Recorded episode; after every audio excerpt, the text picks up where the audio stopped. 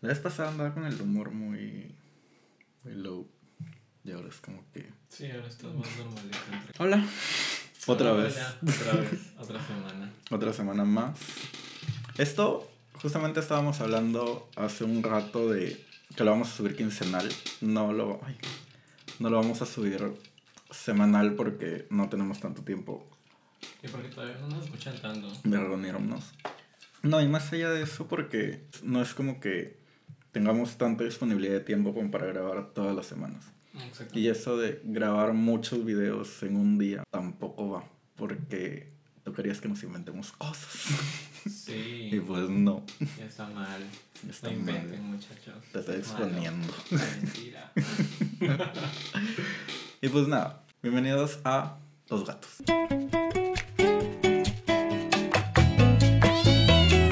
¿Qué ha pasado esta semana? Ah, creo que ya no es, no sé si será necesario volvernos a presentar. La alejo, Pablo. ¿Qué pasado esta semana? En esta semana y media, básicamente, que estamos grabando. Ha habido muchas cosas. Eh, Una de ellas es haber ido a ver la Film Red. muy bueno. Fue una película muy otaku. Sí, sí, sí. Si hay algo que realmente Somos... quiero destacar, quiero destacar es la capacidad de Alejo para llorar en todas las películas que tienen que ver con animación. A pesar de que no tengan absolutamente nada emocional. No, y no, no te equivoques. No solamente en animación, en todas. Sea comedia, sea acción. Lo que pasa es que mi... Comedia. Menos en dramas. En dramas es súper raro que llore. Al contrario. Sí, Así no me gustan tampoco. pero en películas. En películas. Ah, no, En series, sí. en series lloro como una Magdalena. Sí. No te imaginas. Eh, justamente, hace mucho el último drama película que he visto fue con la tipa esta que hace Jessica Jones. ¿Cómo se llama? Cristal... Cristal... Metzen. No me acuerdo. Kristen X. Eh, y no, muy feo. O sea, la actriz muy buena, las- la, queremos mucho desde aquí. Saludos, es que nos ves, no me acuerdo cómo te llamas. ¿No escuchas? es que nos escuchas, obviamente, con subtítulos o es- eres muy... ya está buscando. Ritter. Christian Ya. Ritter, es que soy una persona muy culta.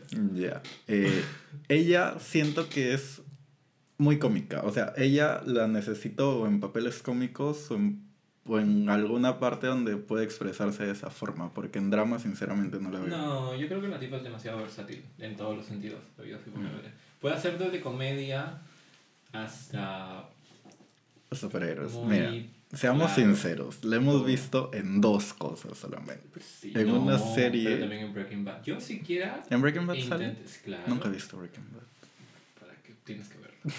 sí. Bueno, yo la he visto buena. en tres cosas. La he visto en su película de drama, que no me acuerdo cómo se llama, en Jessica Jones y en la zorra esta del Claro. departamento. no me Department acuerdo. 23. Ujú. De ahí no la he visto en otra cosa. Mm. Sin embargo, el hecho de verla solamente en esas cosas es Te una de mis favoritas. Es, un, es literal, es un focalizador de todas las emociones que uno quisiera tener en la vida. Aparte que es flaca, es alta y tiene cuello. Que, que hay algo en la vida que te, te, te abre puertas. Tener cuello Y ojos grandes. y ojos grandes. Es flaco. Y es flaca. Bueno, la cuestión es que vimos Film Red, la última película de One Piece. Y estuvo. Uf, a mí de por sí los musicales no me gustan. Son, creo que, mi última atracción en la vida. Tu peor género de la vida. Sí. Pero para hacer una película de One Piece, cabe rescatar que yo no he visto. O sea, me quedé como por la cuarta temporada de One Piece. Sin embargo, he visto todas las películas. Y las películas sí me gustan pero los musicales no. Pero esta película en general, o sea, las canciones son muy buenas. Son demasiado buenas de principio. eh, Sobre todo la, la, la primera y la que es más metalera. Sí, Que es más rockerita. y la última. cuando se vuelve mala. Y la última. Y la última. Y la última. Porque No, lloro. Porque lloras. Porque lloro mucho.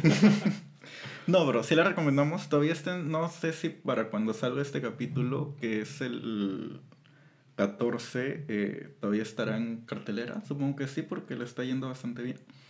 Sí, en algunos sitios, sé, porque justamente yo estoy en un grupo de One Piece y Ya. es como que en algunos sitios super ventas, en otros como que no tanto. Oye, Nosotros pero- hemos ido y creo que había un cuarto del cine. Sí. Y eso que fuimos el segundo día. Sí, no. No, el tercero. segundo. No, fuimos el viernes. Sin no, embargo, estrenó el jueves. ¿Hace no martes? Sí. Bueno, 2 y 3. No sé por qué. Fuimos el 3, fuimos el 3, estoy- fuimos el segundo día del preestreno. La cosa es que no sé si supiste y justamente va esto dentro de lo que pasó en la semana. Hubo un problema con Cineplanet referente a la película. ¿Cuál? Salió un grupo de gente que hace cosplay que quería ir a Cineplanet, no me acuerdo en qué parte de Lima, y no los dejaron entrar porque estaban con cosplay. Ya, O ¿y sea, justamente-? No los dejaron entrar porque estaban personalizados, per- per- personificados de un de personajes de la película. Entonces les dijeron que estaban que no estaban admitiendo a personas eh, que estaban disfrazadas y aparte de esto se estuvieron quejando porque Cineplanet fue el único cine en el país que no dio nada con las entradas. Y aparte Sí. de que no te dieron nada con las entradas, tenían las restricciones estas que no se aceptaban que hayan cosplayados, por ejemplo, lo cual se me hace una pendejada. Pero, o sea, lo que pasa es que, a ver, no sé.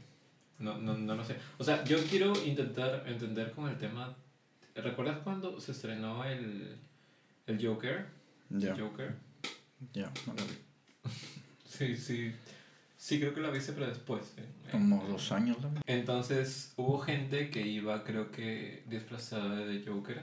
Y creo que en uno de los cines en Europa, no me acuerdo. Alguien hubo una a matar, especie de- capaz. sí. Entonces, por esa parte, como que no sé. Pero estamos dudo hablando sí, de- Estamos hablando de Latinoamérica. Pero estamos o sea, hablando de One Piece, o sea, no te estamos hablando de un psicópata. Porque- cine. Es que tú me estás hablando de un caso parecido al que pasó con, con Batman. Creo que para una película de Batman fue que justamente en una escena, Sí, fue hace mil años. creo que sí. Ya, que seguramente es de ese, que llegó un tipo y comenzó a metrallatear a, toda, a, a valer a todo el mundo en la Claro. sala. Pero no, lle- ah, sí llegó disfrazado del, del tipo. Pero es un cosplay, o sea, el One Piece. No va a llegar un tipo con espada de Zoro a matar. Pero bueno, en pocas palabras, ¿cuánto le pusiste a la película? Yo sí le puse su Yo sí le puse 9. su 8.5 de 10. Sí me gusta. O sea, Sí a mí me gusta One Piece. Soy un poco más exigente, Yo no. pero ya en mi exigencia estamos en 8.5, que es bastante. Ya que califico la mayor parte de, de películas en 5, 4.4. Sí. Pero sí, sí me gustó. Sí la quiero ver en japonés. Quería irla a ver cine en japonés. Porque la vimos doblada, pero no sé si me da No sé, tiempo, creo que la. Crunchyroll. La tipa estaba loca. Al Crunchyroll, lo. Spoiler. La tipa estaba ahí loca. Y Sí, hablando de locura. no- yo no lo voy a spoiler. y hablando de locura. Hablando de locura, también vimos Terrifier. Lo que pasa es que hace poco para Halloween salió la segunda parte, pero no habíamos visto la primera. Exacto. Eh, mm, o sea, es, se puede Trabajar trabajar de otra forma y mucho mejor. Sabemos que es una película de bajo presupuesto. Terrifier 1. Claro, Terrifier 1. Terrifier 1. La, es una película de bajo presupuesto.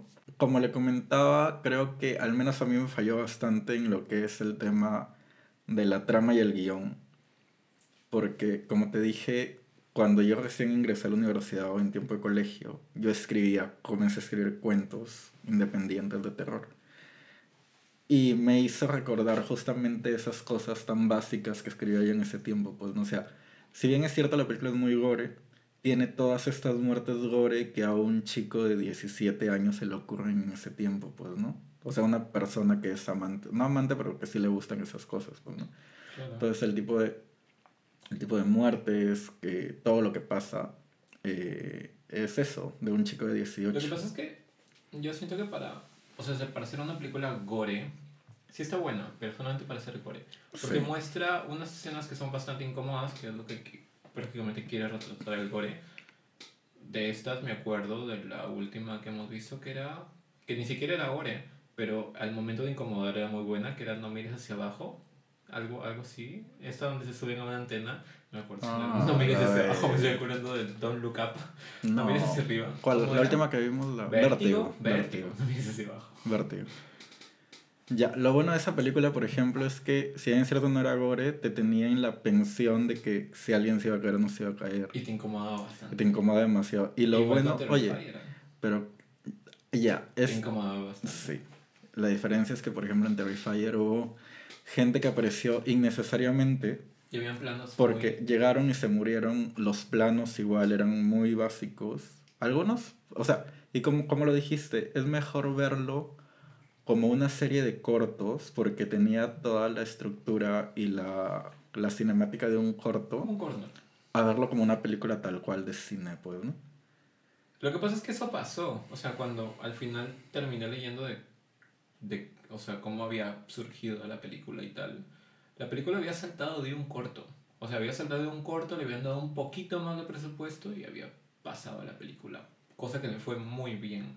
Porque, Sí. como ya te dije, o sea, para Gore, no sé si para su tiempo, pero para Gore está muy buena. Para gente que no ve Gore, es wow. Sí. Wow, wow. Esa paja. Pero no se compara con el gore. de- No, no, no, no. Con el gore asiático no, no, No. no hay forma. No, y ni siquiera me voy a poner a hablar de Sí. eso. bueno, y la última noticia de la semana, o de lo que ha pasado en este tiempo, sobre todo comenza- terminando octubre y empezando noviembre, ya despertó la loca. ya me la descongelaron, ya salió primero con su video en su bicicleta, de Halloween bruja y luego tras la Navidad despertó con Mariah.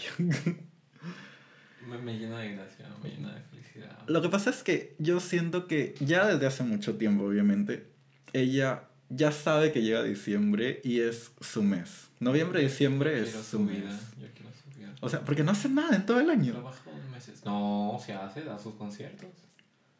Malos. No, canta, canta, canta la canta la- Feo. No, No, ¿qué sí canta bonito, tiene una voz muy buena. Cancelado. Pero ya, nada.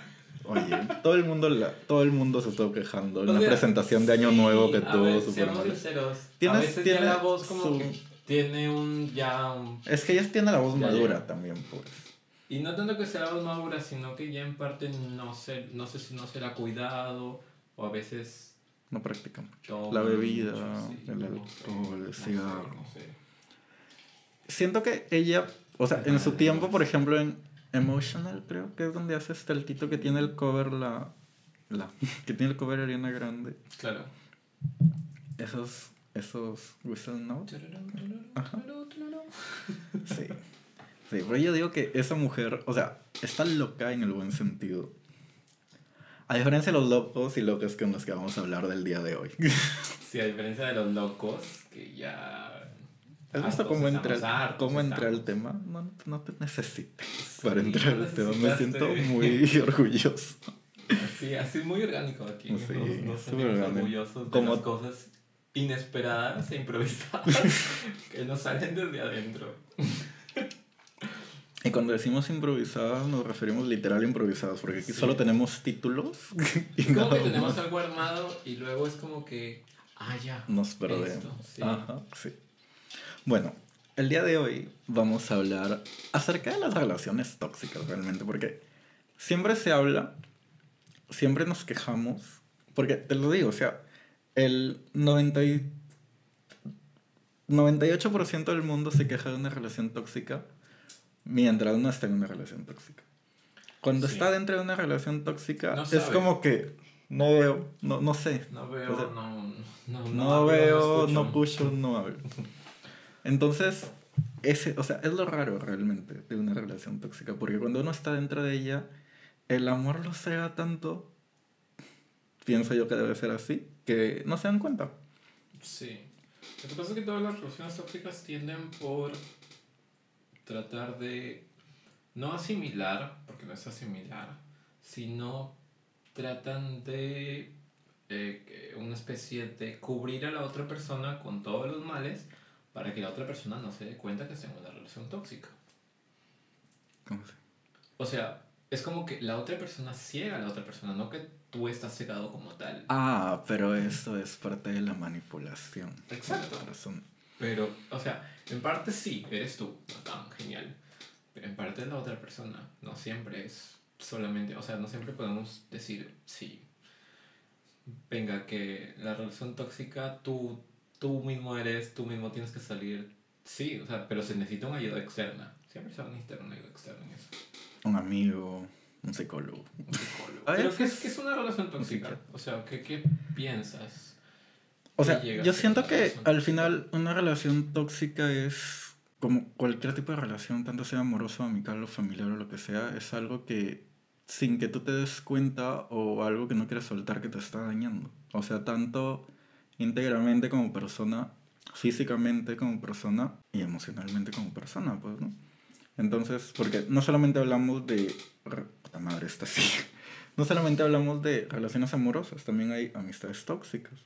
Sí, he tenido amistades tóxicas, no he tenido relaciones tóxicas, pero amistades sí. Pero no, no te puedo decir más, o sea, puedo decir muchas cosas de las relaciones tóxicas porque he visto, pero no puedo decirte que he vivido realmente una relación tóxica amorosa. Conozco de gente, sí, de los clásicos que justamente eh, se crean cuentas falsas, por ejemplo, para estoquear a las otras personas. No, no tanto para estoquear, sino para hablarles, para ver si es que caen y tener un pretexto con el cual pelear cuando realmente... Es que eso es feo. Es que porque lo haces. Bien dicen, el que busca, encuentra. Y siempre va a pasar, ¿eh? Siempre va a pasar. Siempre va a pasar. A pesar de que de repente ni siquiera, creo que, o sea, a veces romantizamos ciertos tipos de cosas que al final pasan. ¿En qué sentido? ¿En qué aspecto? Vamos al caso de que estás buscando que tu pareja te sea infiel. O sea, al crearte una cuenta falsa estás buscando que tu pareja te sea infiel. ¿Para qué? ¿Por qué vas? O sea, mira, Michi. Vas y supone que tu pareja no tiene absolutamente ningún contacto íntimo, entre comillas, o de relación amical o de sexual o de índole un poquito más sentimental con otra persona, vas y tú se lo creas. Y se lo comienzas a crear cuentas falsas. Porque no simplemente es para, para averiguar. Hay personas que se meten en el papel de estar incitando cosas. Claro, pero es que el detalle es que... A o sea, si cae. Es que tú no te creas una cuenta falsa para stalkear, porque para stalkear puedes hacerlo desde tu cuenta, ¿sabes? Exacto. Puedes verlo desde tu cuenta, a menos que te tenga bloqueado o oculten unas cosas, ¿no? Pero normalmente la excusa de crear una cuenta falsa es básicamente para hacerse pasar por otra persona, hablarle y para que, para que caiga en algo y, bus y buscar pretexto para armar show. Y eso Eso es es- súper, súper, súper fregado. No, y lo peor es de que, o sea, yo siento que, o sea, como que la persona que hace esto y, y cae, por ejemplo, el novio o la novia, es como que ya se siente con la autoridad de llegar a una amenaza. Como que siento que quieren tener esta superioridad en la relación. Claro. Entonces, porque aún así no les terminan. Ahí siguen. Peor es que no es que sea algo genérico para todos, porque todos tienen una cabeza diferente. Pero sí. Pero, pero, aquí vamos, pero todos, no mentira, pero en la mayoría de casos, eh, las personas que hacen esto es porque ellos mismos lo hacen. Esa misma sentido de superioridad de que acabas de hablar es porque es como que, suponte, estás con una persona X y tú lo intentas hacer caer Ya. porque tú ya lo has hecho, para sentirte superior y decir, tú lo hiciste. Yo no lo he hecho porque no te has enterado, pero yo. pero. O sea, prácticamente. la como que llaman- superioridad o sea, moral, yo- La superioridad moral Ya, de que ya eso te te sientes moralmente mal por haber engañado a esa persona lo y lo haces caer Ya. o le haces caer para sentirte moralmente superior. Ya. Eso, esa superioridad. O sea, es un ejemplo de esa Es lo superioridad. Es lo que he dicho. No. Es lo que he dicho. sí. ¿Qué bueno. En otras palabras, eso es lo que he dicho. Ya. Entonces, es eso al final, o sea, y lo peor que te digo, o sea, al final no es como que las, o sea, pasa eso, ya, le hizo caso, cayó, hablaron cosas, lo que sea. La otra persona le reclama, le hace el gran show de su vida, pero no les cortan. O sea, no, no se quieren despegar de eso. ¿Para qué? Para luego tener excusas o anotar los recibos para luego eh, echárselos en cara. En alguna pelea, en lo que sea, echarles en cara. Lo que pasa es que en su mayoría las personas no saben salir de esas relaciones tóxicas. O No, sea, está bien. No, no, no. no es que idea. no es como que, o sea, es difícil terminar o salir de una relación tóxica cuando tú eres el afectado. Pero cuando la persona que afecta ¿qué hace ahí? O sea, siente justamente ese poder en la otra persona y por eso no lo suelta. O sea, es un manipulado Manipulador. y un Que no manipulador. suelta el manipulado. Exacto. Y un consejo, pero justamente como hace poco le decía a un amigo que no voy a decir quién es obviamente, pero tiene dependencia emocional. El detalle aquí para salir de estas cosas que te hacen daño es simplemente tomar, o sea, simplemente no lo digo porque fuera fácil, sino lo digo porque es una acción muy directa. Tomar distancia es hacerte de raíz del problema. O sea, si tú tienes para sentirte bien contigo mismo y para estar tranquilo, alejarte de una persona, ya sea amistad, ya sea relación, ya sea lo que sea, pues cortas eso de raíz y te alejas. Claro. Sabiendo que sí, te vas a sentir mal, sabiendo que una vez que ya no te veas con esta persona, te alejes, no significa que vas a dejar de sentir algo o lo que sea. Simplemente sabes que eso es lo mejor para ti y te alejas. Ujú. Y es difícil, lo sé, es difícil, pero pues hay que hacerlo al final. Señales, señales de relación. Que, que se pueda, o sea, que tú veas y digas, aquí hay una relación tóxica. O que tú sientas que estás en una relación tóxica. Ya sea en cualquier situación. ¿eh? Cuando O sea, minorizan tu trabajo. De trabajo. Incluso de trabajo, ¿eh? Hay Sí. relaciones tóxicas de trabajo. Yo ¿Cuál creo que una, señal? una señal es cuando, y una señal bien fuerte, es cuando minorizan lo que, lo que haces. Sea lo que hagas como profesionalmente, lo que haces y lo que eres. Tanto sea profesionalmente o un gusto de ocio, por ejemplo. Entonces, si por ejemplo yo estoy con una persona que es otaku, por ejemplo, ¿no? tienen este estigma, ¿no? Que no es cierto, pero tienen este estigma. O que no se bañan, o que solamente saben eso, que son cosplayer y todo eso. O sea, es lo que te gusta y bacán, pues, ¿no? O sea, si a mí no me gusta, simplemente pues ahí te dejo con eso. O sea, es lo que tú haces. No tengo por qué estar burlándome de lo que haces o diciéndote que o es una pérdida de tiempo, es una pérdida de dinero, o no sirve, o te ves ridículo, o ese tipo de cosas. Si huele más, si, le huele, si huele mal. Si huelo feo, si huele, si feo, Si huele feo. si huele feo, obviamente le digo, oye, Claro. pues ya es hora, ¿no? Ya, al menos. No, Bañate. y más allá de eso, es como que, obviamente, pues por salud tiene que bañarse. Claro. Pero es eso, o sea, tú como arquitecto, Imaginemos que estás con alguien que tienen justo tanto los civiles como los arquitectos tienen este choque. Ni tanto, yo aprendí sobre algo hace bastante tiempo cuando realmente necesitaba. O sea, mira, voy a, voy a zanjar este tema muy claro para todas las personas que puedan estar estudiando arquitectura o que básicamente siempre les meten el chip de que los ingenieros hacen una cosa y los arquitectos hacen otra porque no es así. Los dos se complementan. Ya quisiera yo, en mi carrera de arquitectura, es muy bonita y todo lo que quieras muy estresante, haber aprendido Sí, cosas que no sabes. cosas de arquitect- cosas de ingeniería que me hubieran gustado tener. Y a veces tengo que ir con mis amigos ingenieros a preguntarles, oye, ¿cómo es? Enséñame, please, por favor. O simplemente con los ingenieros con los que trabajamos, con mi jefa, es como que, ya, ¿y cómo es? O con mi jefe que tenía, el tóxico. Era simplemente, vamos a ver cómo trabaja esta viga, cómo trabajan los traslapes, cómo, cómo trabajan. Y es bonito, es bonito intercambiar información porque hay ingenieros que tienen alma de arquitecto y arquitectos que tienen alma de ingeniero. Ya, referente a tu jefe tóxico, yo creo que Uy, lo no. que era era explotación laboral, sinceramente. Eso era demasiado. Y ahí hay toxicidad. ¿Por qué? Y justamente eso es lo que... Miren, usual- usualmente, you, Yo para todos, UK. Usualmente para todos, no puedes dejar esa relación tóxica porque tienes un- una cierta especie de cariño, ya sea por lo que haces, ya sea por tu trabajo, ya sea por la relación o ya sea por la persona misma. A pesar de que sabes que la persona está muy o sea, está muy mal en todos los aspectos posibles, sientes cariño tal vez por su sabiduría, por cómo maneja las cosas, cariño por tu mismo trabajo, que no te quieres despegar de eso.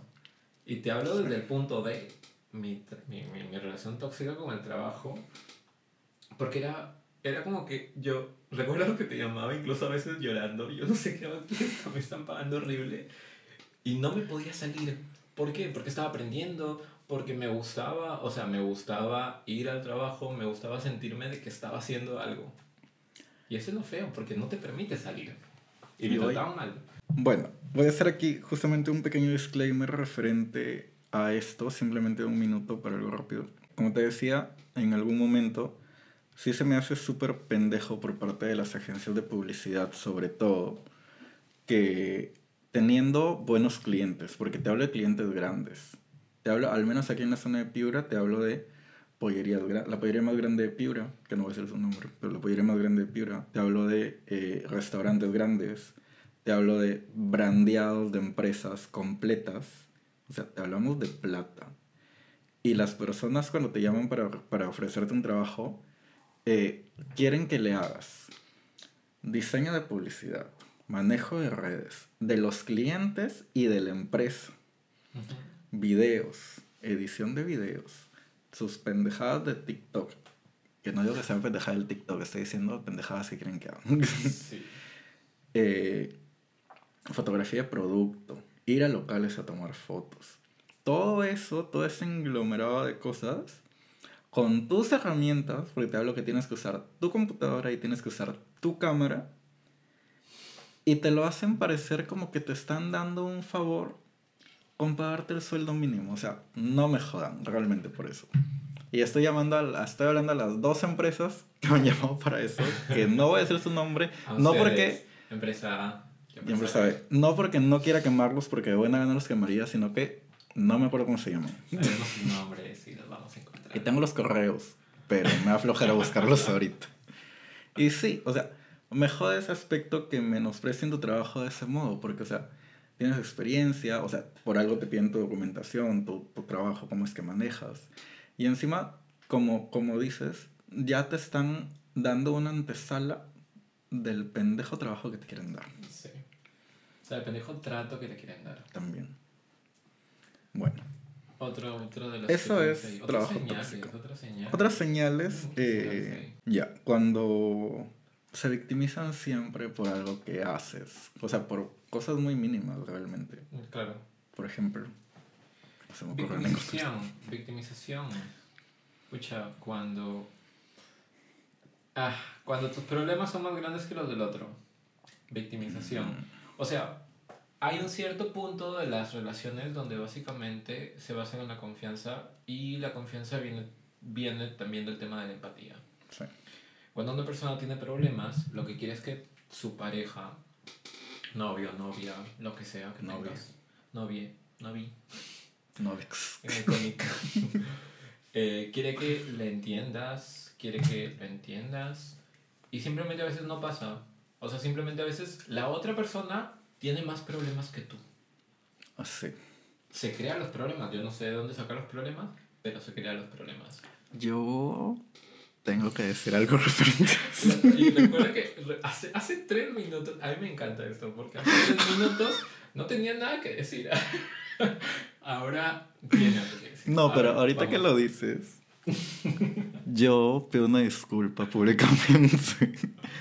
A todas las personas que me cuentan sus problemas, si lleva de ese problema, yo ser el centro de atención. Porque yo tengo un problema muy fuerte que a veces se llama egocentrismo. Eso que es acuario, ¿eh? Y eso que sea acuario. ¿Qué pasa? ¿Quién diría? Eso demuestra que no todos los signos son iguales. Depende, depende. Algunos es X. No voy a hablar de eso porque no sé. En otro capítulo vamos a hablar de... O sea, pasa que, por ejemplo, o sea, no me creo los problemas, pero, por ejemplo, tú me cuentas algún problema X que tengas. Ujú. Eh, por, eh, eh, te botan del trabajo, por ejemplo. Entonces yo te escucho, yo te escucho, te aconsejo y lo que quieras, y al final llego a hacer que la conversación ya no sea de ti, sino- ti. Es como cuando me votaron la vez pasada a mí también, y lo que hice fue esto y esto y esto y esto. Sí, sí. Ese es un gran problema con el que estoy trabajando, porque él lo ha usado casi siempre, últimamente ya no. Puede que sí, no me doy cuenta si lo he hecho una disculpa. Pero creo que eso puede ser parte, no sé si llamarlo tóxico, porque al final no es como que le esté haciendo daño a alguien, pero siento que al hacer eso podría estar minimizando la complejidad de los problemas de la otra persona. Exacto.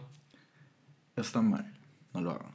¿Sabes qué? Hay una parte también que pareciese que no... Sabes que eres una mierda de No. persona.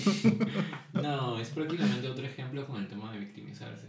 Porque hay veces que inconscientemente, y digo inconscientemente porque no todo el tema de la victimización, si bien es no tener empatía y ser una mierda de persona, basta con el tema de que si alguien te está contando tus pro- sus problemas, no intentes hacer que los problemas que has tenido tú en el pasado sean una clase de ejemplo para que la otra persona pueda salir.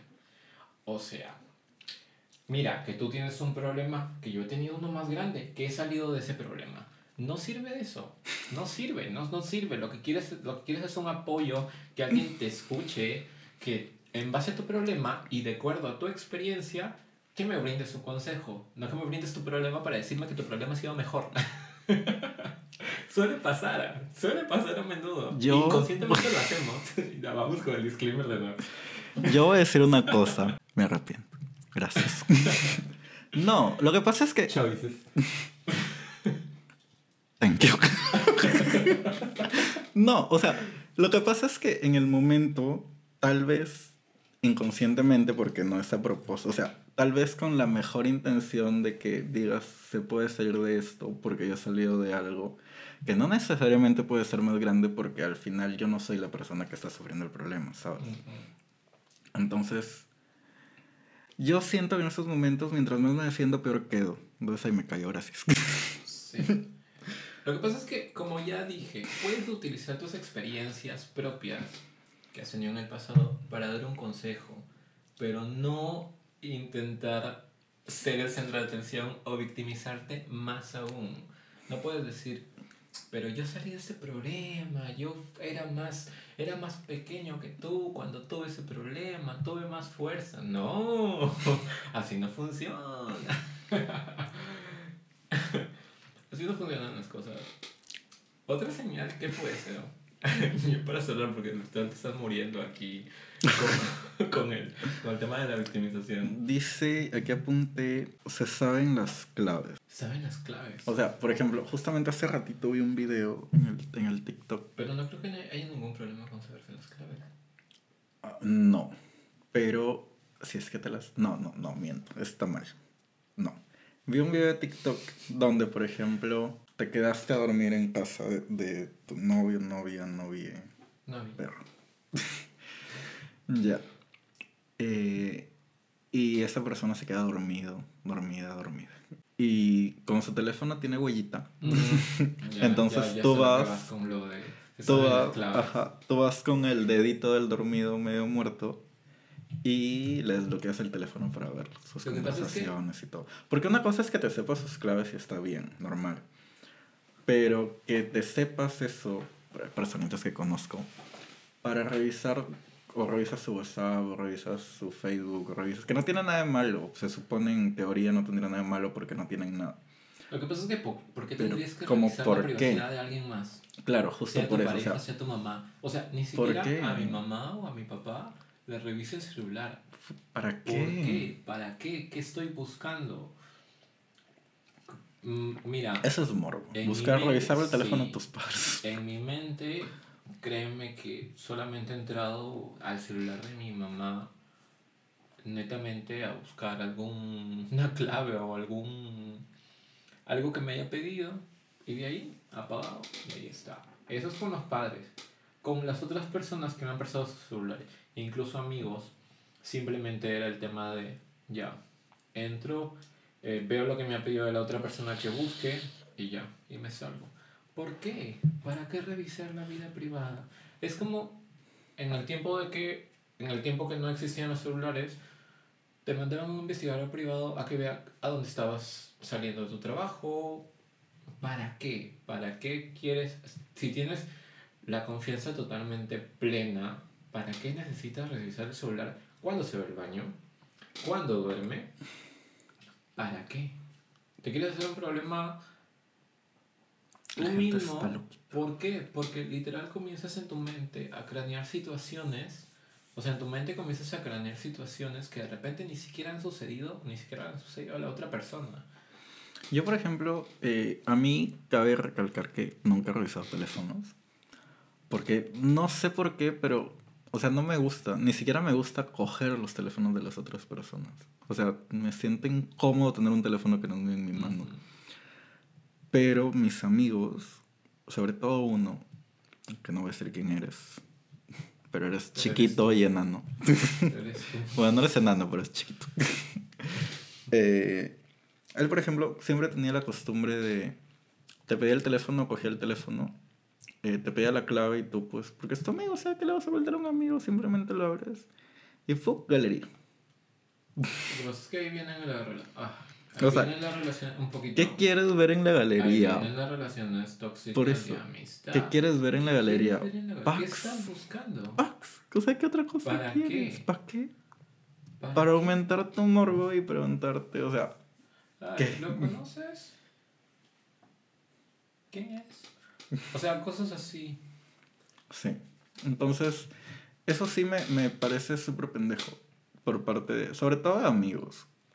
Porque es como que, ¿por qué quieres leer conversaciones de otras personas con las cuales tú socializas que no son parte de tu grupo siquiera? Y aunque fueran parte de tu grupo. Si te las presentan, bien. si no No, las y presentan- aunque fueran parte de tu grupo, es como por ejemplo, ya. eh, voy a poner otro ejemplo, ya no es la persona, pero imaginemos. Eh, Fernando. Fernando, que es mi mejor amigo, coge mi teléfono. Él, por cuestiones de que mi teléfono no tiene huella, pues no va a poner su huella, va a poner mi cara. y ya, revisa conversaciones. Revisa las conversaciones con Carlos, por ejemplo que estamos en el mismo grupo. O sea, del- y hablando del mismo grupo, que somos solamente tres personas. o sea, no hay más que ver. Entonces, ¿para qué revisaría las conversaciones que tengo con Carlos? ¿Con qué finalidad? ¿Saber o con no saber si estamos hablando mal de otra persona? Que entre paréntesis sería él o qué cosa. O sea, Claro. como para decirme, ¿te ha contado algo y a mí no me ha contado? O sea, ¿qué tipo de...? O sea, no entiendo el razonamiento de Es esas que, personas. Sí, yo quisiera también ponerme en el lado de las otras personas a ponerme a revisar el celular de otra.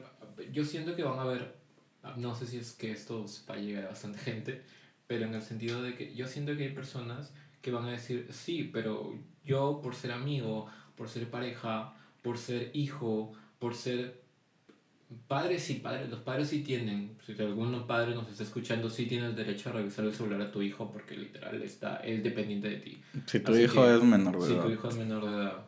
Si es mayor o de no. no sé, ya, ya es ilegal, ya, ya es tema de legalidad. Pero, si eres hijo, si eres, eh, ¿cómo se llama? Ay, Amigo. Sí, amigo. Eh, novio, novia. No. ¿para Simplemente qué? No tienes derecho. no tienes derecho a revisar la privacidad. Y hay personas que eh, se creen con ese derecho, o sea, se creen con ese derecho, pero no entiendo por qué lo sienten.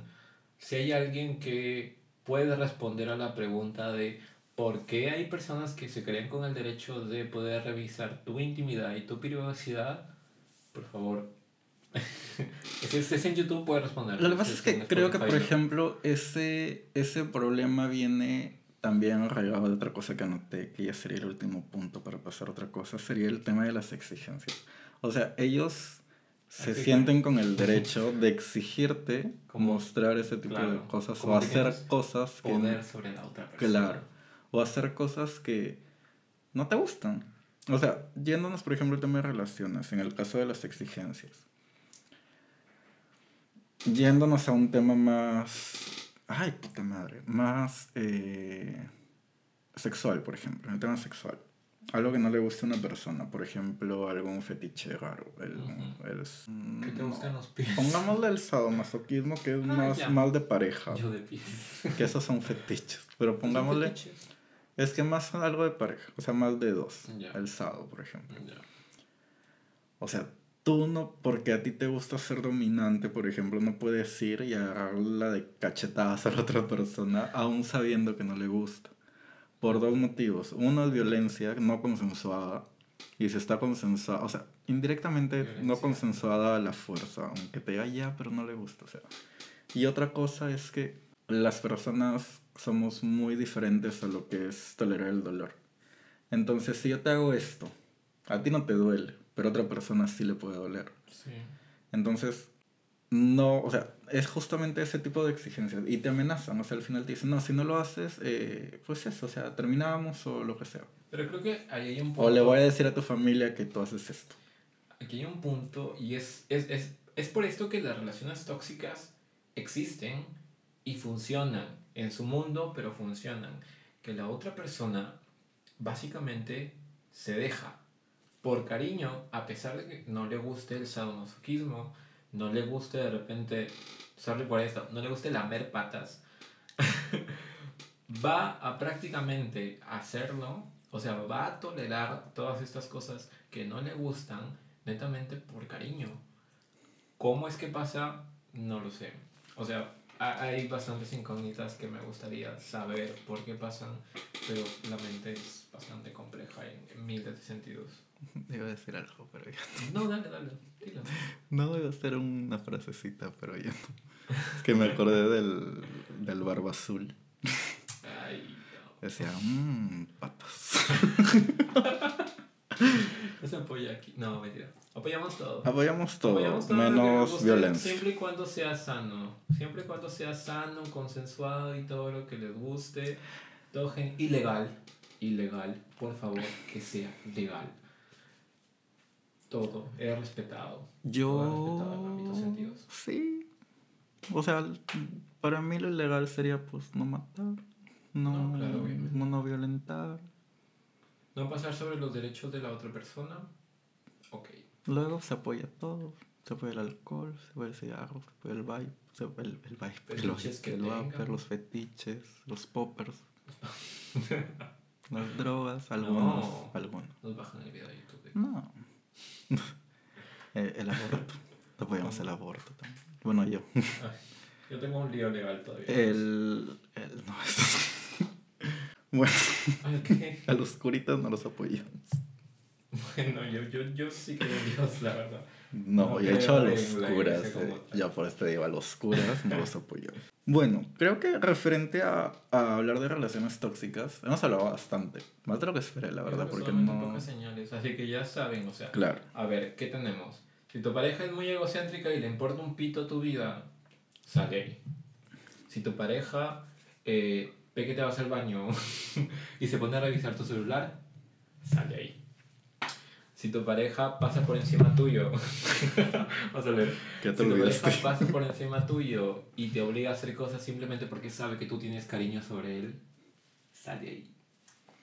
Tienes que salir de egocentrismo, incluso a veces se romantizar, y eso es el último punto y el que voy a abordar muy rápidamente, romantizar los celos.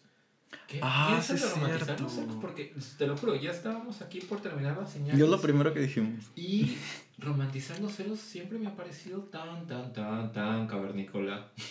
es como que estás mirando dos... Yo, yo en mi mente romantizar celos es el tipo que se enamora de la imagen, o el tipo, la tipa que se enamora de la imagen de ese muchacho jalando el pelo a la mujer con su cavernícolas Ah. que tiene su, su garrote acá. Y las arrastra. Me la llevo porque es mía. Ay, vamos a romantizar eso. Mira, a mí el hecho. Yo soy una persona. Nunca me considero una persona celosa tal cual. eh, pero.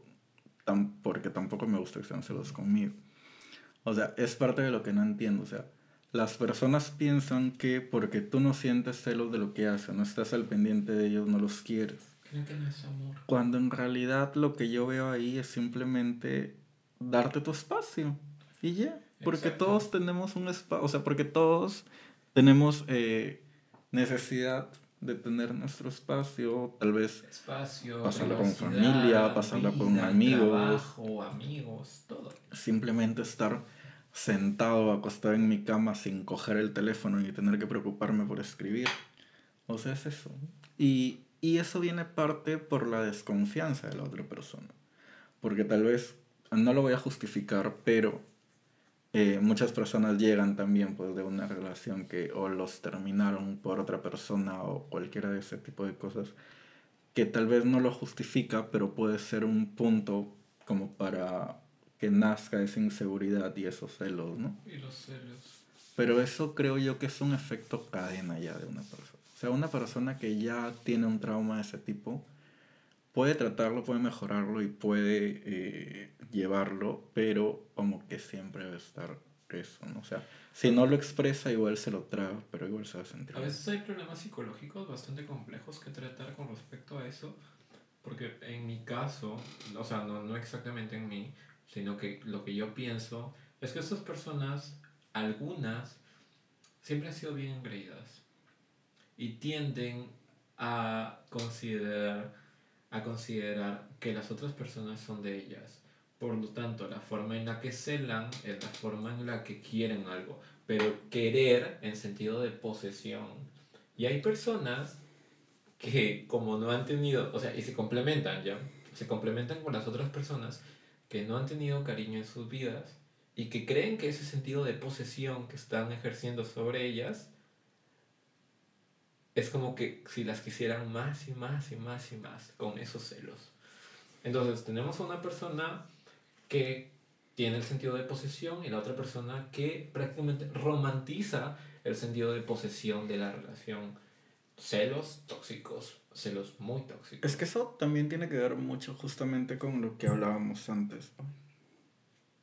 Justamente con lo que hablábamos antes de el egocentrismo de una persona. O sea, el tú decir que esta persona me pertenece es porque ya tienes este grado de superioridad. Super egocentrismo, egocentrismo no es que una sí, Sí, sí, me voy de palabra, no es egocentrismo, es el sentido de superioridad que tienen las personas ante otras. Ya. Y está mal, pues al final, obviamente sabemos que nadie le depende a nadie.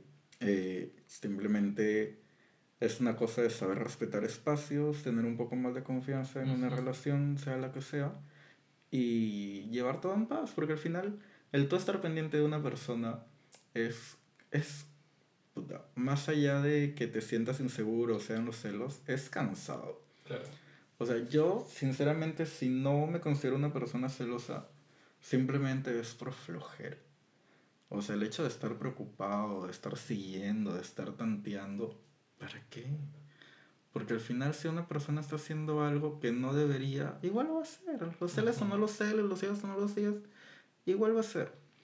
Entonces al final... Que los celos en su más mínima expresión pueden como que funcionar como detonante para que tú sientas que realmente esa persona vale para ti.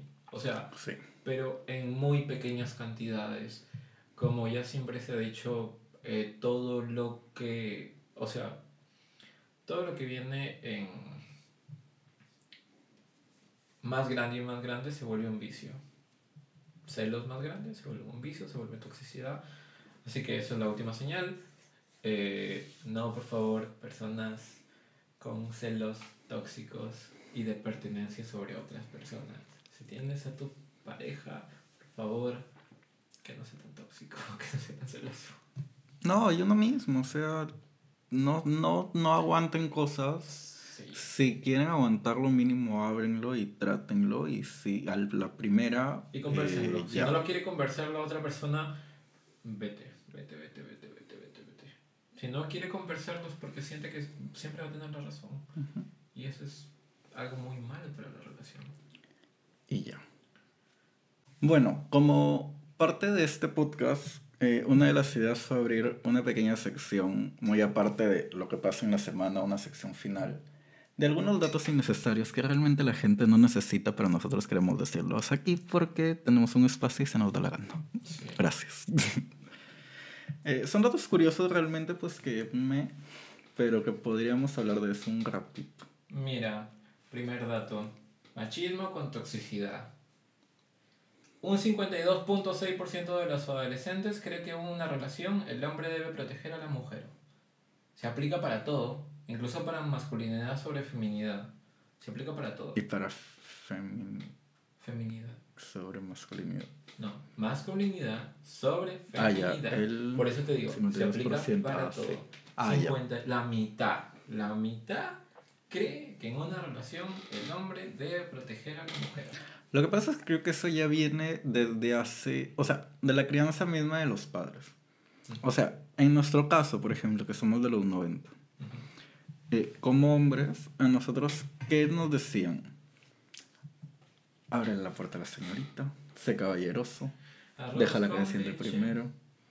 Me quiero casar Quiero con una señorita de Portugal. Que sepa coser, Y que sepa bordar y que sepa abrir la puerta para jugar. Literal, una ama de casa. Que no estamos en contra de los amas de casa, pero Esa canción tiene una bastante- connotación sexual muy fuerte. no sé, no sé. que sepa abrir la puerta para jugar. Pero ese es otro tema que podemos hablar en otro podcast. No, yo siento que, Canciones o sea, con connotación sexual. justamente es eso, o sea, se, se nos inculca, o sea, te habla una persona que no es machista, que tal vez como todos tenemos nuestro microma- nuestros micromachismos de vez en cuando, pero tratamos que no sea así. Eh, pero, por ejemplo, en mi caso, eh, incluso con mis amigos hombres, eh, yo sí soy de súbete primero o abro la puerta y sube. Pero más que todo porque a mí no me gusta ir en medio de las personas. Claro, Entonces por eso lo hago. claro. Eh, Yo siento que más es un estereotipo de la sociedad de hoy en día. O sí. sea, creen que el asunto de la, de la masculinidad tiene que ver con fuerza. Fuerza sobre la feminidad. poder. Poder. Poder estar encima de la otra persona. Cosa que hoy en día, menos mal, porque creo que esto 52.6% es algo que está más bajo que otros años. En Sí. otros años yo creo que debió haber alcanzado un 80. Lo que pasa es que 90%. ahorita... ¿De qué año es esto? Este año. Lo que pasa es que ahorita por el tema también de la, del empoderamiento femenino, creo que está ayudando bastante a que se sientan, incluso ellas mismas, eh, no les Empoderadas. empoderadas Con que fuerza, no, no sienten que incluso hay algunas que se sienten hasta ofendidas porque hacen ese tipo de Sí. cosas, lo cual tampoco está bien, pero no lo quiero profundizar ahorita. O sea, yo ya dije hace rato, cualquier extremo es malo. siempre es malo. El machismo Es es malo. malo. El feminismo radical, sorry para todas mis Malo. amigas las feministas, pero es malo. Siempre tenemos que llevar un asunto de equilibrio en ambos bandos. En ambos bandos. Claro, porque lo que pasa es que Teniendo un equilibrio en todo, se puede llegar a consensos muy buenos. Lo que pasa es que realmente, y lo que muchas personas eh, se olvidan, es de que de eso trata la igualdad y equidad de Eso trata la género. vida, Sí, la O vida, sea, la igualdad de género. Todo el mundo habla de igualdad de género. Y está bien que hablen de igualdad de género. Pero muchas personas lo confunden porque solamente lo utilizan cuando les conviene. Sí. Entonces, la igualdad de género es general. Entonces, no se trata tampoco de que no hagas esto porque yo puedo. O sea, no se trata de eso, simplemente se trata de tener una armonía y que sea lo mismo al final. O sea, no nadie, ni un hombre se puede sentir más que una mujer, ni una mujer se puede sentir más que un hombre en ninguno de los tipos y ninguno de los espectros. O sea, te hablo no solamente en el sentido de los de género, sino que dentro de los mismos géneros también hay estos desequilibrios. Claro. Entonces, como que por ahí va todo eso, ¿no? Pues la idea es que sea una balanza, sea una balanza equilibrada. Una balanza equilibrada y que ni uno esté así ni así, o sea, simplemente así, que es lo ideal, ¿no? Claro. Que ya con esto hablaríamos de una sociedad muy utópica, pero nadie quita, o sea, no sabemos si es que nos morimos y reencarnamos otra vez dentro de mucho tiempo y ya todo esto sea así. Pero siento que, si bien es cierto, últimamente estamos dando pasos largos, no siento que llegue a vivir como para ver que todo esté tan armónico Que todo sea un poquito, un poquito más utópico. Ajá. Vamos otro. Otro dato, ya un Ya, poquito sí, más. porque yo el de la idea, yo fue el de la idea y él ha sido el que me quitó el primero. Hablando de toxicidad, toxicidad, podcast toxicidad, podcast. Esto es un podcast tóxico. A ver, Porque él no me quiere dejar hablar. Y yo tengo derechos. Como hombre tengo derechos. ¿Sabías que esto es un poco más X ya? Pero durante la filmación del Exorcista, la de la vieja, Claro, que nunca ajá. vimos, eh, muchos actores resultaron heridos. El set se incendió. Y un sacerdote fue llevado para bendecir el lugar de la filmación varias veces. ¿En serio? Según esto, según había- mundotkm.com. sí. Yo recuerdo que había muchos, muchos mitos con respecto a esa esas grabaciones y a los actores incluso no sé si habrán muerto en algún momento o si Bueno, se habrán quedado. Porque siempre era la típica o sea siempre era la típica de las películas de terror que o terminaban muertos o terminaban locos y no sé si era para aumentar bastante el morbo con respecto a este tipo de de historias para aumentar de- el morbo de que vayan a ver la película. Yo siento que, o sea, yo que soy una persona muy fan del terror, muy fan del gore y todo esto. eh, yo creo, como lo dijimos la vez pasada en el tema de las energías. Entonces, creo que el hacer cosas de terror, el hacer cosas de muertos, el hacer cosas de esto, llama energías muy parecidas. Entonces, es como por ejemplo, cuando yo iba a la iglesia, porque yo iba a iglesias evangélicas, les cuento. Eh, una amiga mía, muy tóxica por cierto, ella quería estudiar actuación. Entonces nos invitó, nos invitó para, para hacer un corto de terror, porque en la universidad, les, no, claro, quería estudiar actuación, pero estudiaba comunicaciones en, en- en la privada. Entonces nos invitó porque le habían pedido un corto de terror. Te hablo que yo estaba en una iglesia evangélica, o sea, ya te imaginas todo el show que, que le hicieron los pastores y todo eso. Y nos decían que el hecho de que nosotros hagamos ese tipo de cosas, ese tipo de filmaciones, eh, traía cosas malas, o sea, traía espíritus malos, traía malas energías, porque, bueno, ellos le decían traen demonios, ¿no? Porque para ellos todos son demonios, sorry, que lo diga de una forma tan directa, pero... No, es que yo hablo así, es, lo que pasa es que cuando a veces digo... eh, tú me has escuchado bastantes veces decir este tipo o esa tipa. Claro. No lo digo de forma despectiva, simplemente lo digo porque, porque No, así no, lo digo. bien, sí, sí, sí. Entonces, eh, justamente al traer todos estos demonios, eh, nos iban a hacer daño, pues, ¿no? Claro. Entonces, justo es eso. Puede que haya pasado eso, que uno mismo se cree las situaciones, pero ya que lleves un sacerdote a bendecir una, un lugar de filmación muchas veces, es porque muchas cosas malas han pasado ahí, ¿no? Sí. Si es verdad o mentira, no lo sabemos, pero sigan haciendo películas de terror. Gracias. Son muy buenas, las películas de terror son muy buenas. Vemos algunas. Últimamente, en los últimos años, el terror ya no es como antes. ya. Ay, no, yo estaba buscando aquí otra cosa por allá. Pero mientras tú buscas tu siguiente Sí, dato, dale. voy a leer uno. Tu cerebro hace monstruos imaginarios con tu reflejo. Cuando ¿Tu cerebro hace monstruos imaginarios con, no ves, Como la canción anterior. con tu reflejo. ¿Cuál? Antigiro. Tu reflejo hace monstruos imaginarios con tu cerebro. Puta madre, la dislexia, Tu monstruo hace- Hace cerebro, Hace reflejo en tu cerebro. Hace cerebros en tu reflejo. Tu cerebro hace monstruos imaginarios con tu reflejo cuando pasas más de 10 minutos en el espejo. ¿En serio? Según Mundo TKM, de- sí. Nunca he pasado más de Nunca me he visto fijamente en un espejo tanto tiempo, pero yo me acuerdo que había una leyenda urbana que se llamaba o siete o nueve veces Verónica. Ya. Que iba de esta tipa. Algún día vamos a hacer un podcast de creepypastas, ya. Pero era de una tipa. ¿la ¿Has visto? Sí. Era de una tipa que eh, si tú te parabas a un espejo y, y decías siete veces Verónica, eh, se te aparecía la Yo de no noche. recuerdo, mira, que hay un pues, ¿no? espejo que justamente tenemos aquí al frente. Yo recuerdo que había un mito donde se supone que tú te parabas, era, era en Estados Unidos creo. Tú te parabas al frente de un espejo y decías Bloody Mary, Bloody Mary, Bloody Mary. Ah, también. Se te aparecía en la parte de atrás La hablo de la Bloody Mary, María Sangrienta. Pero no sé si será verdad, ¿eh?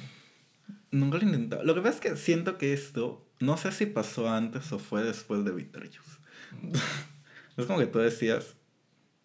Ay, tú decías tres veces. Es como la película, pues. O sea, dices Beetlejuice, Beetlejuice, Beetlejuice. Sí, se te aparece el espíritu de Beetlejuice, pues no. Pero no necesitabas un espejo. La cosa es que se te parecía esta Verónica y te atormentaba hasta que quedabas en un manicomio, pues, ¿no? Porque la tipa esta, la- no me acuerdo si fue que la mataron en una Ouija, en un juego de Ouija o en algo así, pero básicamente se te parece, pues, ¿no? ¿En serio? Voy a buscarla, porque es antigua ya, en el tiempo de colegio, hace ayer, la he escuchado y la leí. Porque, ay, porque yo he sido muy fan de esas cosas. Tu último dato. Mira, simplemente por porque no encontré nada. Eh, dato. Por si no sabían que la tripofobia, que obviamente ya lo saben, que la tripofobia, yo no sé si tú tienes tripofobia. No, yo tengo alofobia. Básicamente es el miedo a los agujeros muy juntos, pero más bien es una versión a la vista de patrones irregulares o grupos de pequeños agujeros o protuberancias. ¿Tienes alguna cosa con la tripofobia tú? O sea, yo no tengo mucho con la tripofobia, simplemente sé que es miedo a ver... Es igual con la telasofobia. La telasofobia es el miedo a Ah, las esa es la que yo tengo.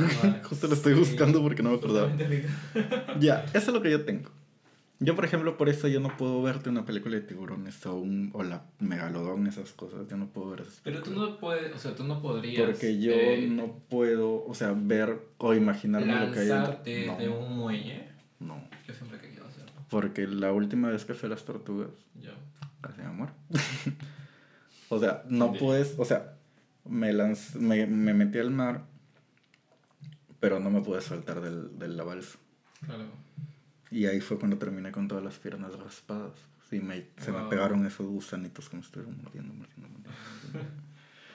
Pero sí, en el caso de la torasofobia, sí es algo que tengo desde bien chiquito. O sea, a pesar que me han gustado los documentales y todo, los temas con el mar, más que todo, no tanto con el mar, sino con las bestias grandes que hay en el mar. O sea, sean tiburones o sean bestias eh, creadas o ese tipo de cosas. Imaginar que te puede salir algo de ahí, qué es lo que te sale de ahí, si es algo que me crispa. Y eso viene acompañado del del miedo que le tengo a las eh, bestias enormes. O sea, yo, por ejemplo, no puedo verte un documental de dinosaurios. Yo. Películas sí, porque sí. Pero un documental donde te los muestran más feos y así todos enormes y con una majestuosidad increíble, no puedo. O sea, no, no, me, me... O sea, a pesar que sé que lo estoy viendo en un televisor o en un teléfono, se me baja la presión como no tienes una perra idea. No, no puedo. Yo no, yo sí no tengo telasofobia. Pero con la tripofobia tripofobia. no. No, incluso no se me hace un miedo pendejo porque realmente, o sea, sí te puedo decir que son feas esas cosas, pero no me causan nada. Lo que, lo que pasa con las fobias, y es lo que yo creo, al igual que cuando una persona dice soy bipolar y realmente no eres bipolar, simplemente es porque estás feliz y estás triste al siguiente momento, es que mucha gente cree que tiene una fobia. Una fobia es una aberración en todos los sentidos. Es un miedo que te recubre de pies a cabeza. Entonces mucha gente le parece incómodo en algún nivel y los comienza a considerar fobias. Me ser. refiero a que, suponte, tú tienes una talasofobia, pero no sé en qué nivel, o sea, ya, en tu nivel creo que sí lo podrías considerar una fobia porque es una aberración como tal. Claro, o sea, es una cosa que yo, profundidad del mar. o sea, y- sí. en Y cambio, es algo como te digo, no puedo verlo en una foto, no puedo verlo Las en personas sí ven, eh, yo poniéndome aquí en la mano como ejemplo. Porque brazo, huecos en el brazo. sí, hay huecos en el brazo. Sí puede ver esos huecos y agujeros con algún patrón determinado y decir, ay, no me pongas eso porque me da miedo. Mm, O sea, entonces como que sientes que, te va a salir algo de ahí. Sí, ¿qué, qué, qué pasa? ¿Qué pasa por O sea, ahora yo pregunto, esas personas, yo detesto esos videos ya, pero acá le gustan. Eh, Esas Ay. personas no pueden ver los, los de... Que pareció una grano. puta madre. Sí, me encanta. O sea, y no, más que todo eso son los que les sacan los granos y les dejan los huecos abiertos, los polos súper abiertos. O sea, esas personas no pueden ver eso. O sea, yo no lo veo No porque me da asco. Lo que pasa es que se supone, aquí lo que pone, aquí lo que pone es que la tripofobia es la aberración o miedo de tener agujeros juntos y formando un patrón. No. Eso. O sea, se tienen que cumplir esas cosas. Porque incluso en el tema de... No, eso no. Cuando les aprietan los, los la- el acné, no quedan huecos formando un patrón. O sea, queda un huequito ya. Pero no es una... Huecas. No es, es un, un agujero enorme. Pero no es como tal un Patrón. un patrón. Sí. Puede ser. O sea, sí pueden ver. Pero ¿sabes qué me pasó algo muy curioso un día? Yo tenía un libro muy bueno de niño de animales. El libro era así y era la foto y la descripción del animal, enorme. Pero las letras muy pequeñas, todo muy completo. Y me daban miedo dos cosas. El tiburón, porque era una cosa que el tiburón lo veías de frente como que se te venía. No, y desde ahí todo mala.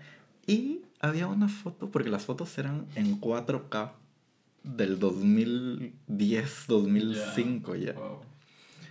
Y había una foto de una serpiente de cascabel que tú veías la foto en el libro así. Y te daba un perro miedo ver la foto. Porque era tan, tan imponente la foto, la fotografía, porque te estaba viendo con su... Sabemos que las de cascabel, aparte de tener la colita, tienen como estas cositas como si fueran cejas. Claro. No sé si en internet estará esa foto, la voy a buscar para ver qué tanto siento ahorita como antes. Ahorita no la voy a buscar, porque ya estamos Ah, en la vamos hora. Pero si la encuentro, la voy a poner. Ojalá. y Ojalá que no. ojalá, ojalá que no, ojalá que no la encuentre. y, y ya. Pero creo que el tema de fobias hay que anotarlo, porque sí me parece bastante extenso ese tema. Hay que mejorar esta, esta, esta sección. Sí. Pero ya está. Ya hay que tenerlo. Ya saben, o sea, ya saben cómo se va a estructurar todo esto. Sí. Y ya saben que vamos a subir eh, podcast cada dos semanas por el momento. Sí. Y pues ya. Y si nos están escuchando, por favor, si quieren comenten en la parte de abajo. Sí, no, no pueden comentar. YouTube. En YouTube sí. Eh, comenten, se van a YouTube. a comenten. No, también escúchenos en, o sea, si nos encuentran en Spotify en, o en Apple Vamos Podcast a comenzar a también. intentar de subir cositas en TikTok. Ay, nos vamos a crear un TikTok, pero ya ahí vemos. Ya. Para la próxima semana seguramente ya tenemos la cuenta. Sí. Hay que tratar de subir algo de contenido porque como no, realmente no nos vemos solamente para grabar. Entonces como que igual y tenemos tiempo. Claro. Y pues ya, suscríbanse, denle like, hagan todas esas cositas que no lo dijimos en el video pasado porque acá el muchacho, yo ya tenía como 6 años sin grabar y me olvidaba que se tenían que suscribir y darle like. Comenten lo que sea, si les gustó, si no les gustó algún tema, algo que mejorar y pues algo que decir. No sean tóxicos. Ah, sí es cierto, no sean tóxicos. Y nada. Me acordé del TikTok este de tóxico, respeta mi privacidad. que mi WhatsApp estuviera, te voy a ya. ya, y eso es todo pues. Y eso es todo. Chaito. Chao.